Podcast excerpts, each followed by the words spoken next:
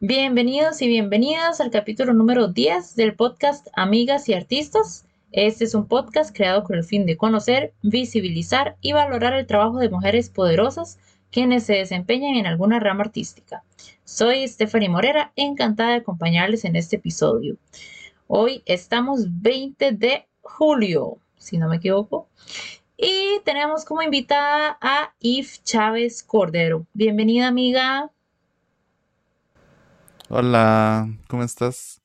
Todo bien, por dicha. Un honor de tenerte aquí, este, acompañándonos y compartiéndonos sobre tu experiencia como compositora.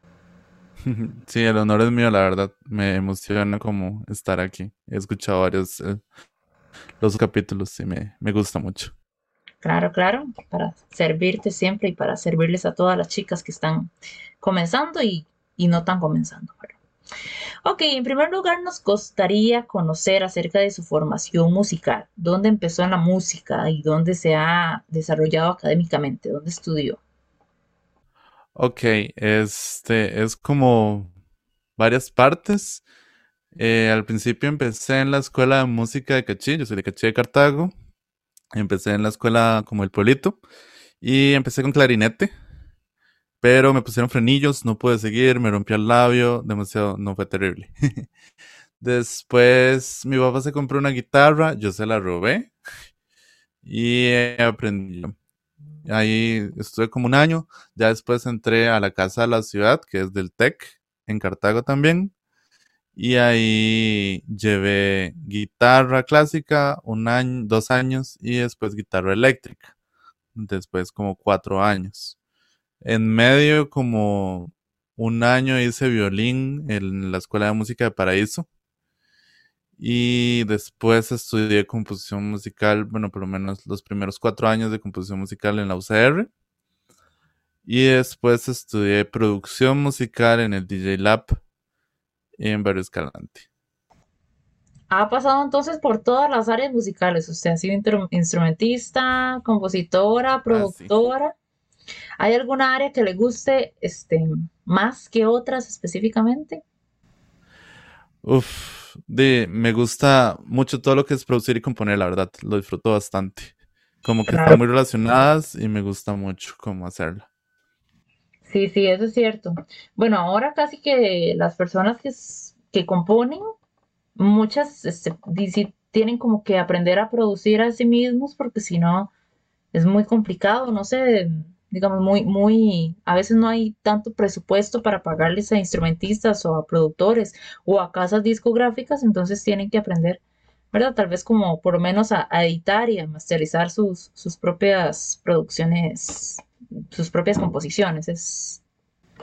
Sí, la verdad es que sí, es como un skill que se volvió como vital en, en este punto de la historia, digamos. Sí, totalmente. Y cuéntenos cómo fue que se interesó por la composición musical. Así como muy honestamente, yo quería estudiar fotografía o historia del arte en la U. Y estaba hablando con mi profesor de guitarra eléctrica y le pregunté, este, le estaba contando eso y él me dijo, pero en la U no dan, pero yo tenía que ir a la UCR porque economía y la verdad me gusta mucho. Tenía como toda la idea del ambiente y demás.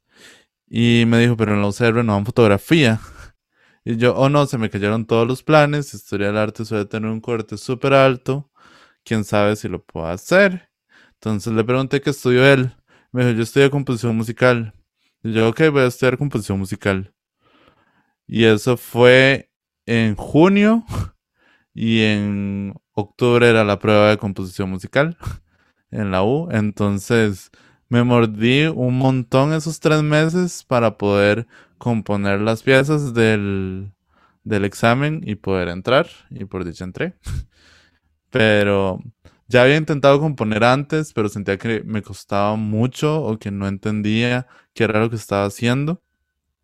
Pero ya después de esa, esa oportunidad que tuve de componer para el, para el examen de ingreso a la carrera, la verdad disfruté bastante y me quedé ahí. Me alegra mucho porque algo, algo que le iba a preguntar em, bueno, tal vez yo no estoy como tan perdida en ese, en ese aspecto porque tengo un hermano que estudió composición también en la misma universidad que vos, pero este es acerca del tipo de evaluación, ¿verdad? Es muy complicado como explicarle o hacer entender a las personas cómo es que se evalúa algo que pues a vos te sale desde, el alma, ¿verdad? Decir como, mira, esta es mi pieza y, ¿verdad? ¿cómo, decir que una pieza está bien o está mal, ¿verdad? ¿Cómo, cómo lo definirías vos? Ok, de hecho me recuerda a una de las primeras cosas que me dijeron ya cuando entré a la carrera, que uno de los profes nos sentó y nos dijo, bueno, ustedes entraron, era el primer día de clases, ustedes entraron y, y la verdad es que no les podemos enseñar a componer, porque ustedes ya saben componer. Entonces, de aquí en adelante lo que le vamos a enseñar a ustedes es cómo usar los estilos. Qué estilos existen, qué, qué se puede hacer con ellos y ustedes van a ir encontrando como su lenguaje dentro de estos estilos. Y mm, básicamente es eso como lo que van evaluando los profes, como hiciste la pieza, digamos, más que nada es como te ponen una cantidad de piezas por semestre, por ejemplo y vos las haces. Si las haces, básicamente cumpliste la tarea. Si ya es una pieza dentro de un estilo, este, que se respeten como la estética de ese estilo, ya ahí es, son puntos para la tarea. Pero como tal, que te sale, lo que te sale del corazón, digamos, ese, esa parte del alma, este, no la evalúan, porque ellos saben que es imposible evaluar lo que evalúan es que entendiste la estética y entendiste como esa parte de la tarea. En eso, y es como un poco raro decirlo, pero siento que se parece más a como los shows como RuPaul Drag Race, como cumplieron la tarea de la semana, se vistieron como se tenían que vestir esta semana, más que otra cosa, porque así es, como eso es lo que haces, cumplir las estéticas y entenderlas y ya incorporarlas a vos. Claro, claro. Sí, eso, esa parte es complicada, ¿verdad? Yo pienso que todas las carreras de música tienen como cierta, em, ¿cómo se dice? Como cierta, mm, un desnivel en relación al, a la percepción de la persona que a uno lo esté escuchando o, revisando, ¿verdad? Como que siempre, siempre se va como por ese lado, no hay Em, qué sé yo, incluso si yo estudio, qué sé yo, flauta o algo así, es muy complicado decir, no es como en matemáticas, esto está incorrecto porque está incorrecto, ¿verdad? Porque esta era la respuesta, ¿verdad? Sino que depende de muchas otras cosas, de la, técnica, de qué, no sé qué, qué estilo tiene, ¿verdad? ¿Qué percepción le da? Entonces siempre se va como un poco, ¿verdad? Es un poco ambigua la, evaluación en el campo del arte. Totalmente, sí, es súper ambiguo.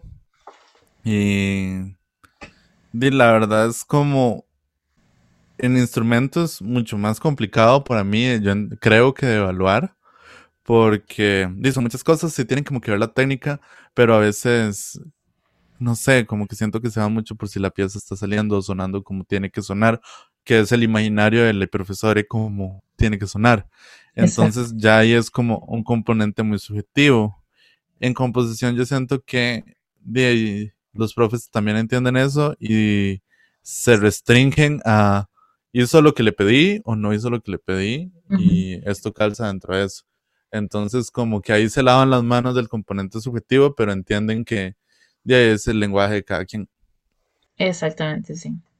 Bueno, hablando de, de los estilos que estabas contándonos, ¿Cómo podría usted describirnos cuál tipo de estilos o estilos musicales utiliza en sus composiciones? Ok, eh, es una pregunta que me hago muchas veces. Este, como estudié producción musical, bueno, mejor me voy antes un poco.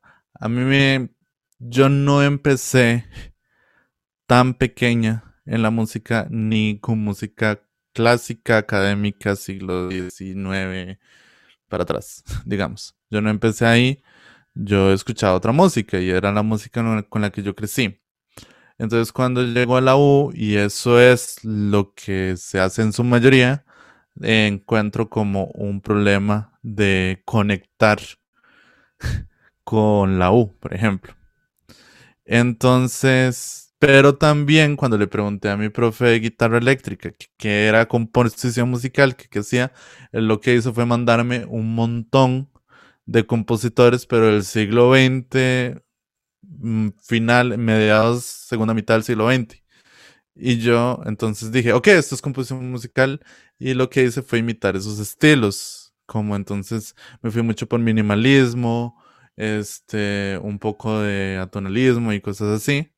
No tanto como por como formas clásicas, digámoslo de alguna forma.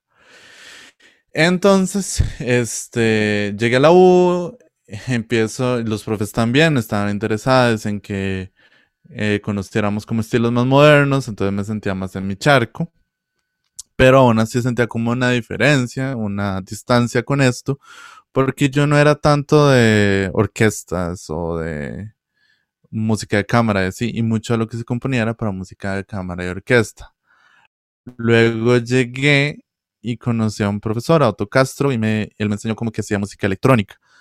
Porque él decía, bueno, es que en los 90, cuando él estudió, lo común para los compositores ticos era componer para marimba, por ejemplo.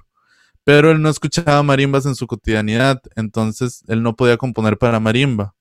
Entonces empieza a componer con los ruidos de la ciudad.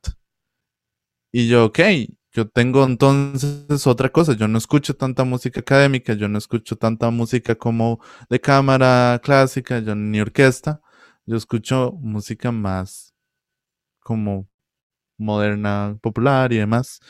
Entonces, pero también me, había encontrado como mucho gusto por esta música minimalista.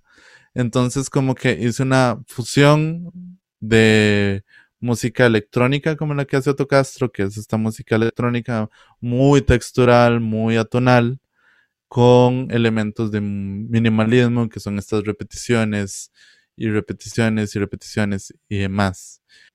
Pero después entré a estudiar producción musical. Y producción musical está muy enfocada a música electrónica como pop, como techno, como estilos así, más mucho menos académicos. Y ahorita lo que estoy haciendo es intentar como combinar esto de minimalismo académico con el techno, con eh, glitch Music, que también es todo un movimiento, con Hyperpop, que también es todo un movimiento que da casualidad, que es un movimiento que compone mucha gente LGBT, no sé por qué, pero es como que algo en lo que nos sentimos al parecer atraídos. Entonces, como que me voy por eso, como Hyperpop, minimalismo, electrónica atonal, pero también electrónica de baile, entonces, porque también me di cuenta que disfrutaba mucho, mucho, mucho ver a la gente bailar mientras yo tocaba.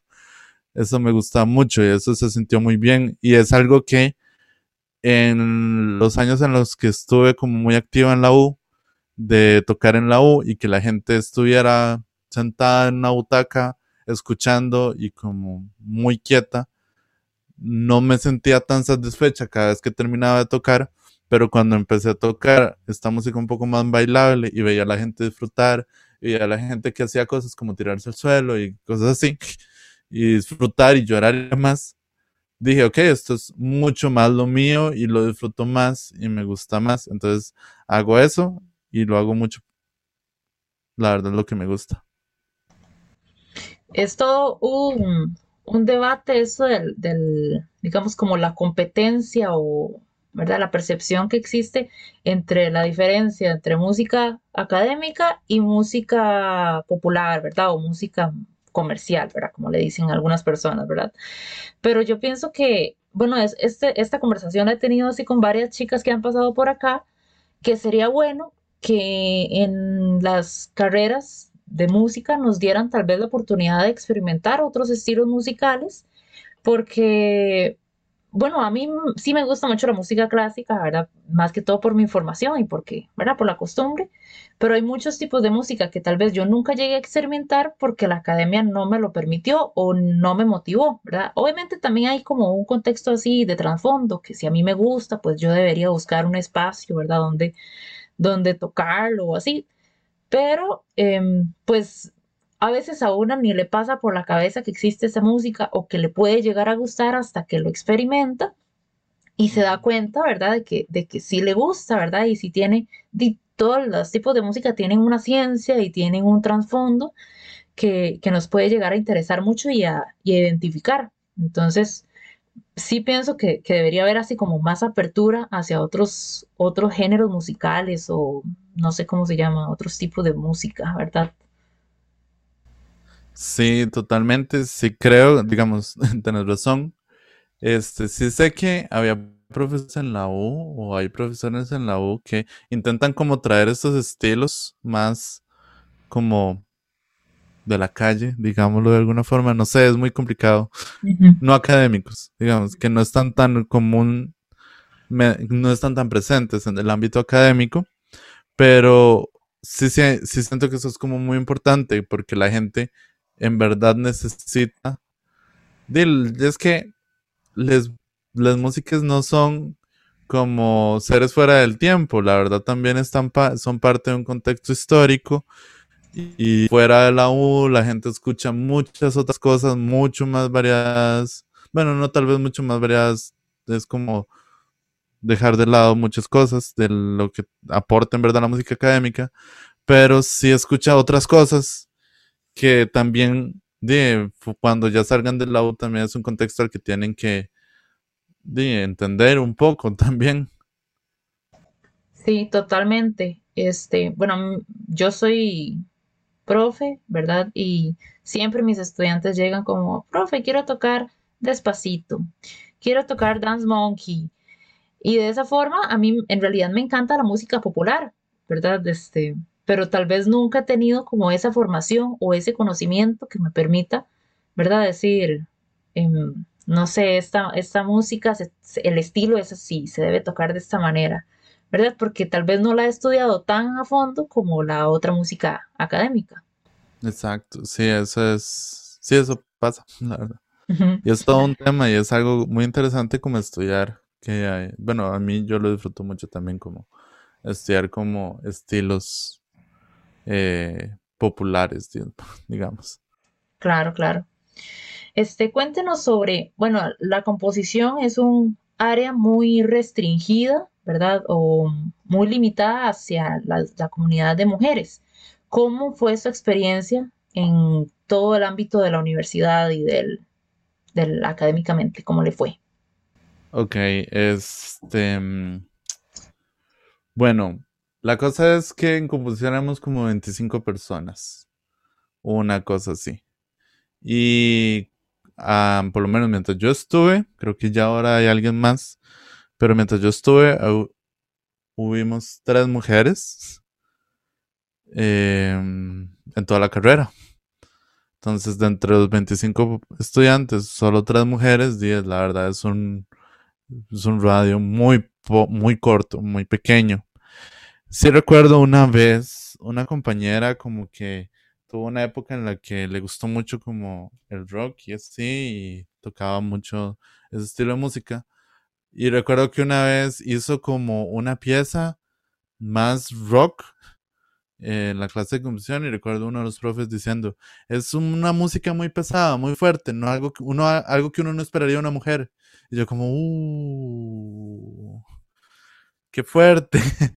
Entonces sí fue como, sí lo vi. Siento que sí es un ambiente muy masculino, muy, muy masculino, no, no, no, no voy a negar. Sí ves igual que en los recitales, ya, ya un poco más fuera de composición, recitales de la U, hasta los últimos dos años que yo estuve, que sería como 2018-2019, que yo estuve ahí, este, se empezaron a interpretar obras de mujeres compositoras como ya más activamente. Porque antes de eso, por de 2014 a 2017, casi no había como recitales de obras de compositoras o veías recitales con obras de compositoras, una y diez de hombres.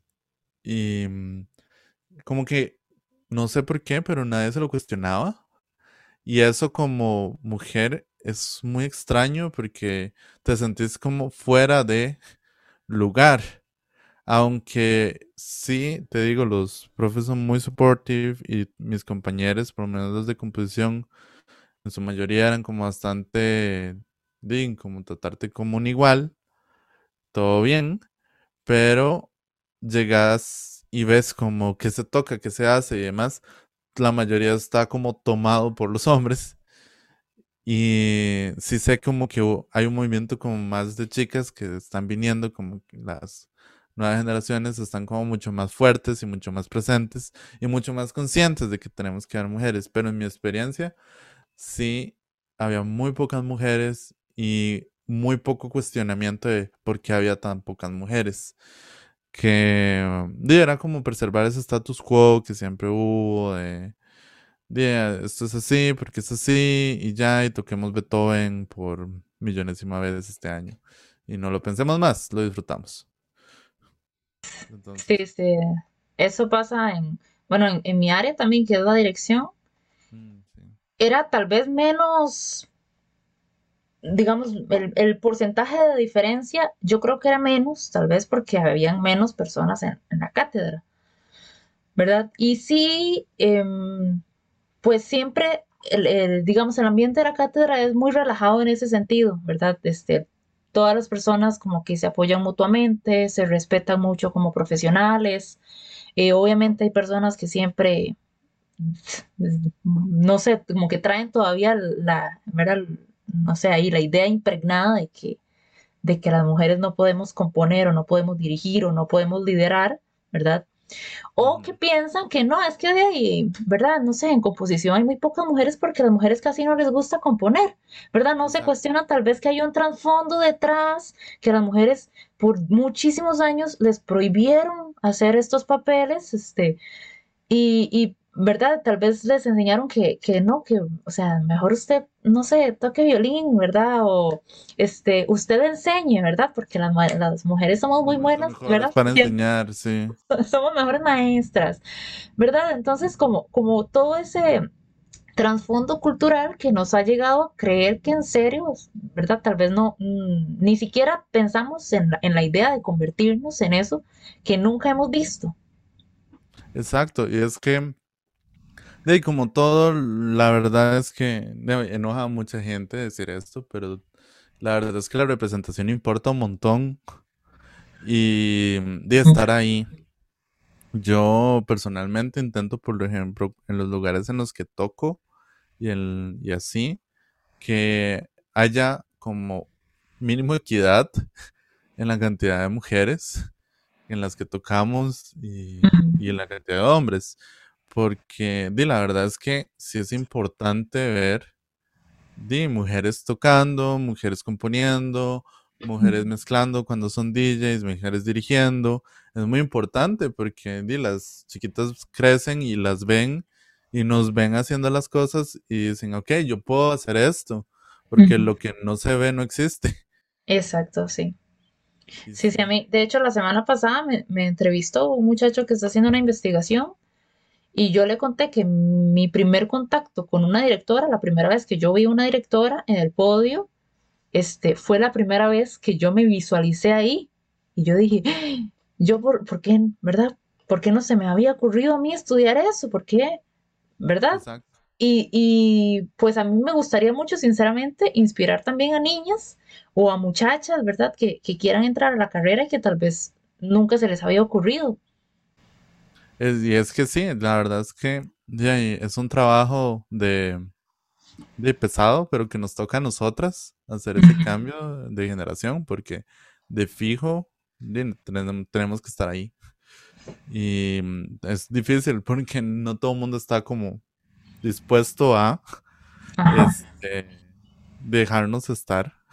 Pero de fijo sí tenemos mucho que decir y mucho que enseñar. Y de fijo sí tenemos que como hacernos ese lugar. Claro, totalmente de acuerdo. Hablando ya entonces del ámbito laboral, ¿cómo visualiza usted el panorama laboral para las compositoras? Ok, es... Uf, hay de todo. Yo sé, como decíamos al principio, producción es un skill sumamente necesario ahorita. Este, en parte de ahí es feo, pero hay que aprovecharse un toque de esto. La verdad es que hay muchos casos de terror de productores, hombres, tratando con artistas mujeres, que de nosotras como productoras podemos darles cierta paz. Entonces, eso es, es, algo, un nicho ahí que la verdad suena muy feo decir explotar, pero está ahí y la verdad nos podemos apoyar entre nosotras estando en eso. Entonces, compositoras de fijo y productoras también tienen como mucho que trabajar con artistas que quieran ser producidas. Eso es un ámbito laboral fuerte. Por otro lado, últimamente se ha dado como mucho eh, cine, que hay más compositoras en cine, en audiovisuales. Este, y eso es sumamente como rico, la verdad. Bandas sonoras hechas por chicas hay montones muy increíbles. Por ejemplo, esta serie Chernobyl de HBO. La chelista de la chelista que es la compositora de esta serie, de esta banda sonora es increíble. Entonces, de fijo, este, ahí tenemos un nicho muy fuerte y ahora hay muchos crews de audiovisual que quieren ser solo chicas trabajando juntas y eso es un nicho muy fuerte, muy grande y del que podemos estar ahí. Ahorita, por ejemplo, yo estoy trabajando con un performance de danza que somos solo chicas en la producción. Y es muy bonito y es otro ambiente totalmente diferente a escenarios en los que he estado, este, donde la mayoría son hombres. Entonces, de fijo, este, ese es un ambiente laboral como explotable. Em, ahorita en Costa Rica está como hallando un boom renacer de una escena audiovisual grande que la verdad es muy chiva. Este, em, hay producciones y la mayoría, y esto es como muy rescatable, son directoras las que están haciendo el trabajo de hormiga de hacer películas muy buenas. Este, que la verdad es algo en donde tenemos que estar. igual este, hay agencias de publicidad, porque eso es otro lugar en donde podemos trabajar como compositoras, como productoras, porque necesitan como todo el sonido, toda la parte de música para comerciales y demás. Y es muy fuerte saber como que hasta hace tres años el 95%, una cosa así, eh, había visto una tesis de de comunicación de eso. Este, el 95% de los comerciales y la publicidad en Costa Rica solo lo hacían hombres. Y ya no había ni una sola mujer como en parte del equipo. Y eso explica muchos comerciales que hubo durante muchos años en Costa Rica. Que ahora que hay más chicas entrando a publicidad y demás, que es un ambiente muy duro, no le digo, digamos, el ambiente de publicidad es un ambiente pesado, con tiempos de entrega sumamente rápidos, pero que la verdad es que es un lugar donde también tenemos que prestar nuestra voz y que es laboralmente activo y que en Costa Rica se hace mucha publicidad, no solo publicidad para Costa Rica, sino publicidad para otros países. Aquí como supuestamente tenemos un acento, un toque neutro también y tenemos como ideas que se pueden utilizar en otros países, se usa mucho publicidad de Costa Rica. Entonces ahí hay algo, un ambiente. Entonces yo le diría como a casi cualquier compositora que los nichos muy fuertes son los de audiovisuales. Y es en donde hay como mucha fuerza y donde mucho, mucho apoyo y donde hay más plata, digamos también. Porque de día, si pensamos en lo laboral de fijo, estamos pensando en que tenemos que vivir de eso. Y hay mucha plata en lo audiovisual, plata que tal vez no haya tanto en teatro, o plata que no hay tanto en, componer para, porque si compones para una orquesta posiblemente es un encargo o es un concurso. Si es un encargo posiblemente te lo paguen. Si es un concurso, el premio es que lo toquen. Entonces ahí ya hay, no, no es como la salida laboral. Entonces sí, digamos, eso es como lo que diría, enfocarse mucho en audiovisual y pensar que audiovisual de fijo es algo a donde estamos creciendo mucho. Claro, es muy, muy importante eso que me estás contando porque la mayoría de personas em, ven la música y especialmente la composición como una carrera sin, sin futuro, ¿verdad? Es como, ay, sí, muy lindo, se graduó de composición y ahora qué, ¿verdad? Nadie lo va a contratar. Y tal vez no entienden, por ejemplo, qué sé yo, ahorita Netflix o Amazon o no sé, está HBO, que sacan montones de series y o sea, póngase a escuchar la serie. ¿Cuántas piezas suenan durante el primer capítulo, los 10 primeros minutos? Todo eso que suena, alguien lo compuso, alguien lo escribió y alguien lo, produ lo produjo, sí, lo, lo produjo y esas personas les pagan, ¿verdad? Por hacer esas cosas. Entonces, ¿verdad? No crean que es solo, ¿verdad? Para, para tocar en orquesta, como dijiste, ¿verdad? Este, Exacto. Y es que, digamos, yo, yo tengo muy poco, digamos, muy, muy poco de, de haber empezado como a entrar a estos mundos audiovisuales y demás. Pero ya con lo que tengo, yo he escrito como anuncios para Facebook y para Google. Les he hecho un par de anuncios. Entonces, de ahí, ahí está y existe. Y es un mercado durísimo porque hay miles de millones de personas. Casi cualquier persona con una computadora y con una idea musical puede hacer música. ujú, Pero lo importante como por lo que nos diferencia como a la gente que estudia es un toque más, es que no tal vez el estudiar, y esto es algo que yo veo mucho en la U, que ahora que salí entiendo mejor. Sí, las notas son importantes, te pueden dar muchas puertas, te ayudan a conseguir becas y demás. Pero si algo entiendo yo ahora es que es la única etapa de mi vida en donde voy a tener seis meses para hacer una pieza. Y me puedo tomar largas y hacer la pieza y pensarla y entender todo el proceso de cómo hago esa pieza. Porque ahora tengo deadlines de una semana de tres días. Hay veces como es que, ocupamos una música para mañana y llega yo y di, tengo que sentarme en una hora, sacar la música, mezclarla, masterizarla y mandársela al cliente, que me mande cambios, mandárselos de vuelta y ya está. Y, eh, pero si no hubiera hecho ese trabajo de seis meses componiendo una obra, dedicándome, sudando la gota gorda en eso, ahorita no tendría como la técnica como tan pulida para hacerlo rápido. Que eso es lo que puede diferenciar a alguien que estudia esto a alguien que lo hace como porque lo hace.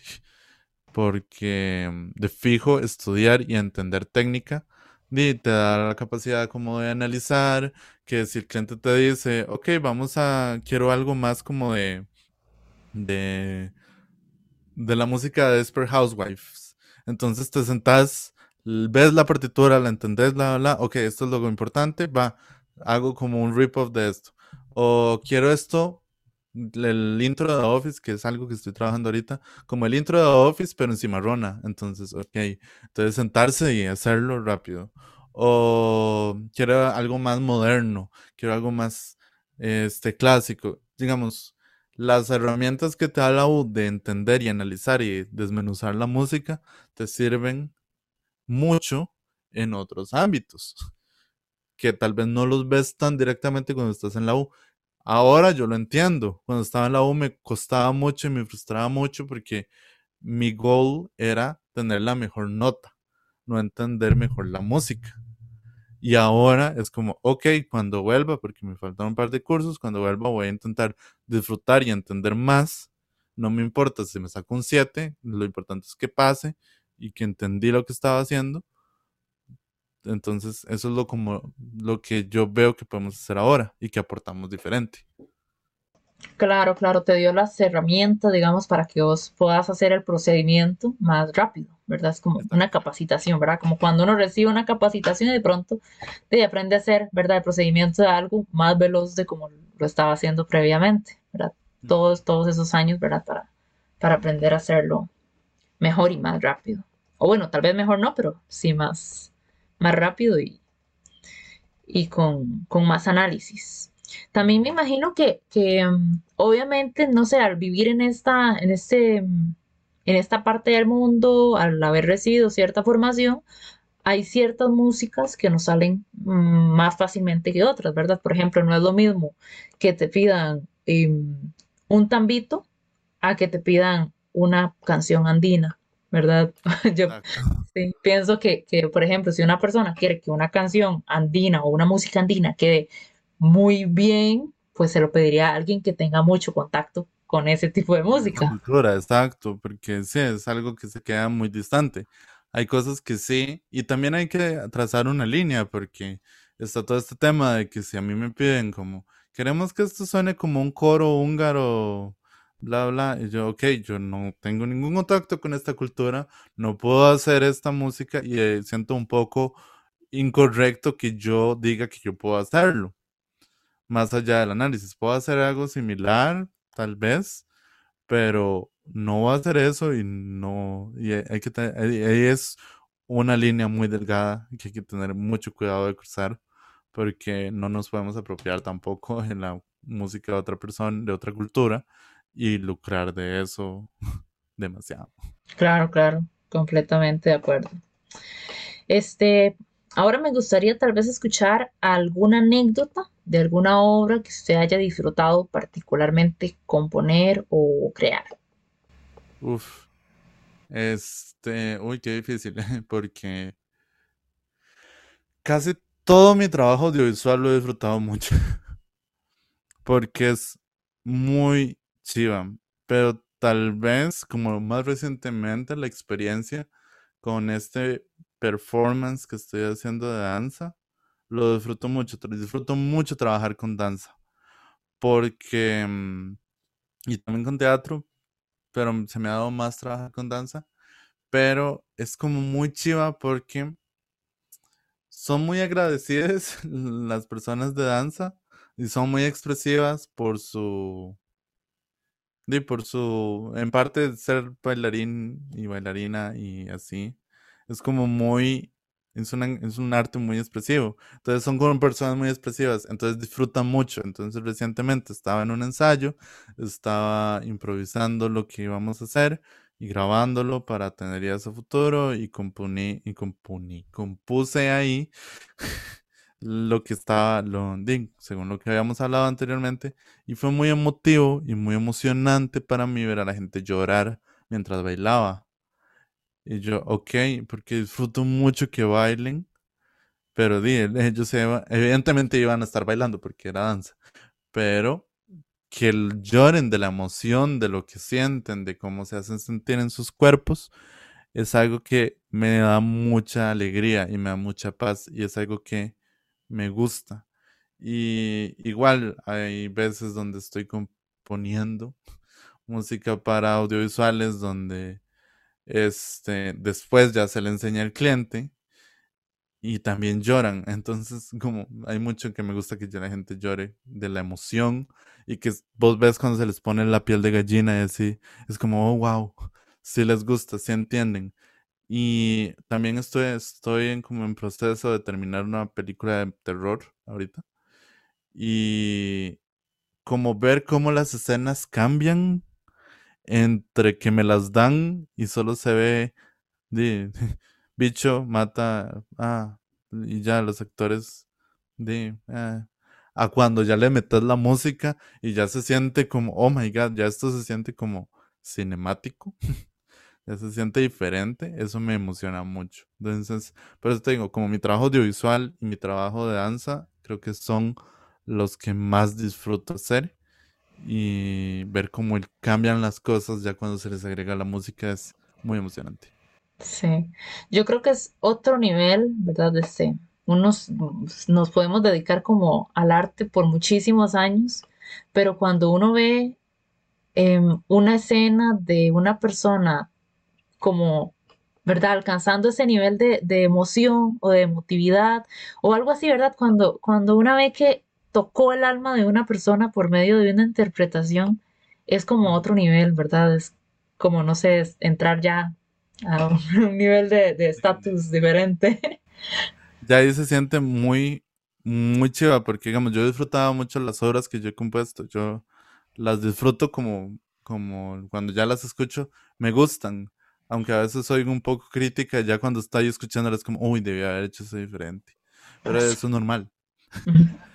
Pero, ver cómo le toca a alguien más, cómo a veces estoy tocando y hay gente que simplemente como se sienta y empieza a llorar porque no le cabe toda la emoción que está sintiendo. Oh, ahí ya ahí es como, ok, sí, esto es lo mío y esto es lo que quiero seguir haciendo, porque en muchos momentos muy frustrantes, pero esos momentos también hacen que toda esa frustración valga un montón la pena. Totalmente. Bueno, ya para ir finalizando, me gustaría que tal vez le diera eh, un consejo a alguna chica que quiera empezar su carrera en composición o en producción. A una chica que empiece su carrera, que mm, haga mucho, mucho, mucho, mucho, mucho, mucho, mucho, cosas que teste, cosas que no, va a haber muchas cosas que teste, cosas que no le va a gustar, mucho, todos los días yo intento componer unas dos horas mínimo al día o una hora mínimo al día. Este, cuando tengo trabajo, ah, cuando salen trabajos, compongo mucho más porque tienen que salir rápido, pero intento hacer eso mínimo y hacerlo independientemente del resultado, porque el proceso es lo importante cuando estás empezando el proceso de entender, ok, esto me cuesta mucho, ¿por qué me cuesta mucho? Llevar bitácoras, es algo que no me enseñaron en la U, que aprendí cuando empecé a relacionarme con gente de artes plásticas y que me voló la cabeza todo el proceso de llevar bitácoras y entender así, sentarme y entender por qué esta pieza funcionó y por qué esta no, y ver cuál fue mi proceso de hacerla y qué sentía y todo eso me dio como muchas más herramientas también para hacer mejor música y, y como más adecuada y entenderme mejor qué es lo que necesito yo para componer adecuadamente. Entonces, eso como llevar bitácoras, hacer un montón, hacer cosas que odie, hacer música que no me gusta, como digamos, yo no soy particularmente fan de algunos estilos de música, aunque últimamente tolero más todo, porque la verdad es que me doy cuenta como de los valores de producción, pero no soy fan como particularmente de todo, pero entender como la dinámica de eso y, y hacerla, intentar componerla, me da, eso es como muy chiva, digamos. No soy fan, por ejemplo, de la música cristiana, pero he visto mucha gente llorar haciendo, escuchando música cristiana, entonces investigué mucho qué es la cosa con la música cristiana y entenderla me hace como, ok, respeto, no me gusta, pero respeto como la labor. Entonces hacer, intentar hacer esas cosas, música que me gusta, música que no me gusta, es como lo que les diría. Intentar escuchar mucha música, mucha música de todo, escuchar y escuchar y escuchar. Que eso es, digamos, dos horas de componer algo al día y como seis de escuchar música. Demasiado importante, sí. Si no puedes, es como intentar hablar un idioma solo hablando con dos personas, que solo han hablado con dos personas. Es muy difícil. O intentar decir que sabes hablar español habiendo solo leído el Quijote, va a hacer que hables español como el Quijote, pero muchas cosas después. Entonces, eso, escuchar mucha, mucha, mucha música también es como un consejo que le daría a cualquier chica y que no se rinda. Hay muchos hombres ahí, hay muchos, muchos, muchos hombres que van a querer hacer de, todo porque los hombres creen que tienen el poder del mundo.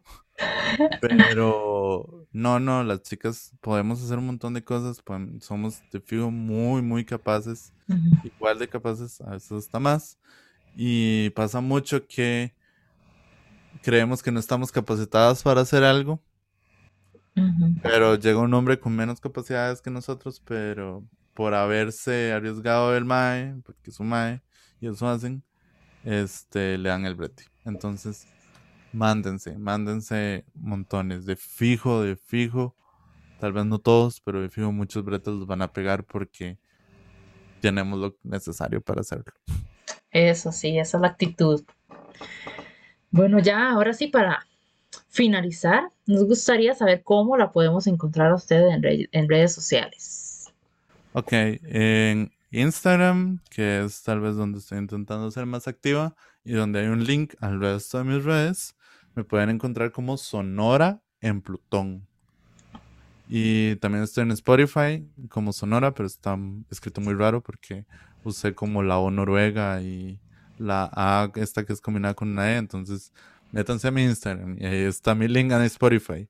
Y pueden encontrarme en Spotify, y pueden encontrarme en Bandcamp, y pueden encontrarme en SoundCloud y en YouTube, todos como Sonora o Sonora en Plutón. Súper, súper, qué carga. Bueno, muchísimas gracias, Yves, por tu tiempo y por todo el espacio que, que, nos compartiste, tu experiencia también. Este, ahora, bueno, nada más para despedirnos, quisiéramos invitarles a formar parte de nuestras redes sociales. Pueden encontrarnos en Facebook, YouTube y Spotify. También contamos con nuestro correo electrónico amigas y artistas donde podrán escribir para cualquier duda, comentario o recomendación. Les agradecemos su compañía durante este episodio y les deseo una excelente vida. Nos vemos en el próximo. Nos vemos.